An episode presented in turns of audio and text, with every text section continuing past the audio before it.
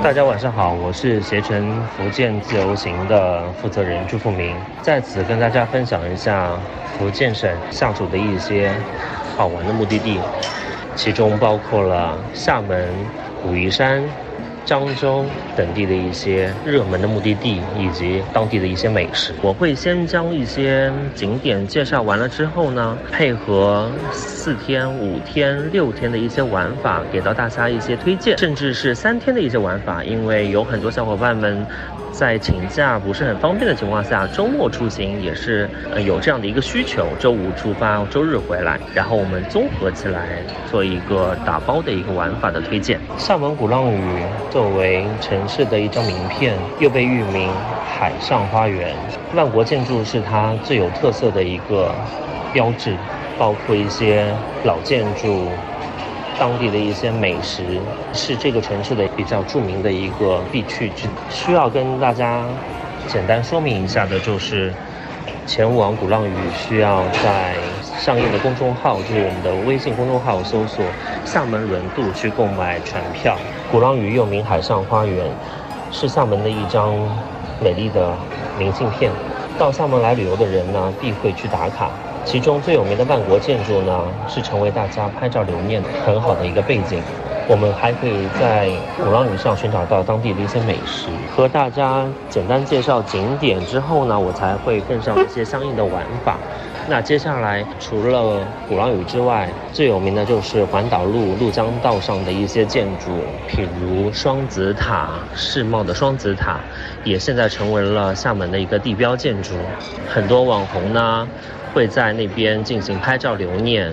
附近的景点还有演武大桥的一个观景平台和双子塔旁边的沙坡尾这个目的地。这个景点更多的呢是厦大附近的一个网红美食拍照的一个圣地，我们又称之为潮地，最潮的一个最硬的一个潮流玩法的一个景点。大家在沙坡尾呢，可以找到很好吃的海鲜排档，古早味很浓重的一些菜馆、餐馆，还有网红的一些嗯餐厅进行打卡、拍照留念，也是现在年轻人比较爱去的一个目的地。甚至还有一些集市，碰到周末会有一些集市玩法呢。大家可以选择相应出行时间去那边浏览一下。我们将会沿着刚才说的鼓浪屿鹭江道环岛路一直往上往北，一路向北之后，我们会进入到传统的一些景点，譬如五里山炮台、南普陀。然后接着一路向北的话，还会有类似于像曾厝垵这样的小渔村。以前曾厝垵也是一个比较小的一个村落。那在那边的话呢，以海边的风景以及曾厝垵内的一些小吃著名。那在里面更多的还有一些当地民宿也可以进行选择。下面为大家介绍的呢，就是继续往上走，我们往北一路向北呢。还可以就找到一个海边的小众的一个打卡地，叫做黄厝和塔头，他们也在环岛路上，风景更优，然后人群更少。如果喜欢人少景美的一些小伙伴们，可以去那边打卡拍照，在那一块的网红民宿也特别的多。当你在选择产品过程当中，选择酒店感兴趣的一些民宿，海边民宿呢，也可以在塔头和黄厝这个商业圈去选择。接着我会继续往北，接着呢，我们一路向北会进入到会展的一个地带。那国际会议中心作为金砖的一个，甚至是我们金鸡百花奖的一个颁奖阵地呢，也慢慢的成为了厦门的另外一张明信片。在这附近，我们可以看到有闽南大剧院，还有我们的 JFC，也就是建发中心，成为了比较当红。比较值得去寻找美食和看海景的一个景点景区。嗯，我们沿着环岛路一直往上往北呢，接着就到了五缘湾。那五缘湾这个区域可能大家有一些陌生，但是呢，很有名的就是刚才我看到有小伙伴们在提一个金门的一个问题。虽然我们现在自由行没法前往金门，因为受到港澳台的一些线路上的限制，可能等到我们的出境，甚至是港澳台的线路能开通的情况下，我们可以在港澳台的一些专线上去寻找前往金门旅游的一些玩法。那我们更多的为什么要介绍五缘湾？五缘湾现在有一个码头叫，啊五通码头，它那边呢。更有名的就是前往金门的一个码头的港口，就在那一块地方。在那一块更有名的呢，是我们之后会在产品当中为大家推荐的一个滩涂的一个体验和感受。那滩涂更多可能大家有点陌生，通俗的讲就是可以带着家人或者小朋友在五渔湾附近进行一个抓螃蟹或者抓当地潮汐过后大海留给我们的一些馈赠。像虾啊、螺啊、贝壳类的一些，我们就可以把它给抓上来，甚至我们在产品过程当中，会给大家提供一些烹饪和现场美食的一个品尝。紧接着呢，我们还会一直往上的话呢，有一个叫做五缘湾的一个帆船体验。那现在新青玩法当中，到了厦门，除了鼓浪屿之外，环岛路之外，选择两三个小时出海体验帆船的。一种玩法呢，也是比较适合年轻人的一种选择。那在下午或者是午饭之后，慵懒的阳光，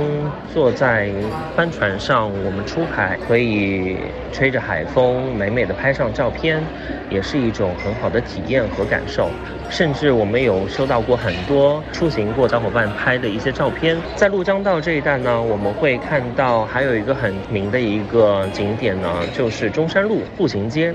可能大家会觉得步行街每个城市大城市都会有自己的步行街，那为什么中山路的步行街那么有名呢？那是因为在中山路的步行街两边的建筑呢是保留着骑楼的一个建筑风格，白墙骑楼呢给到大家拍照啊或者是留念是非常方便的，或者非常美丽的。它不管是白天还是晚上，它的景色都是非常的美，特别是晚上的时候。傍晚到晚上，不管是夕阳的金色阳光照下来，还是晚上的那个呃星光照下的那种灯光照着白墙，是完全不一样的那种观赏体。为什么还说中山路有很多小吃美食呢？我们会推荐客人到了厦门，如果实在没地方去，去那边寻找当地的一些小吃，比如有沙茶面啊、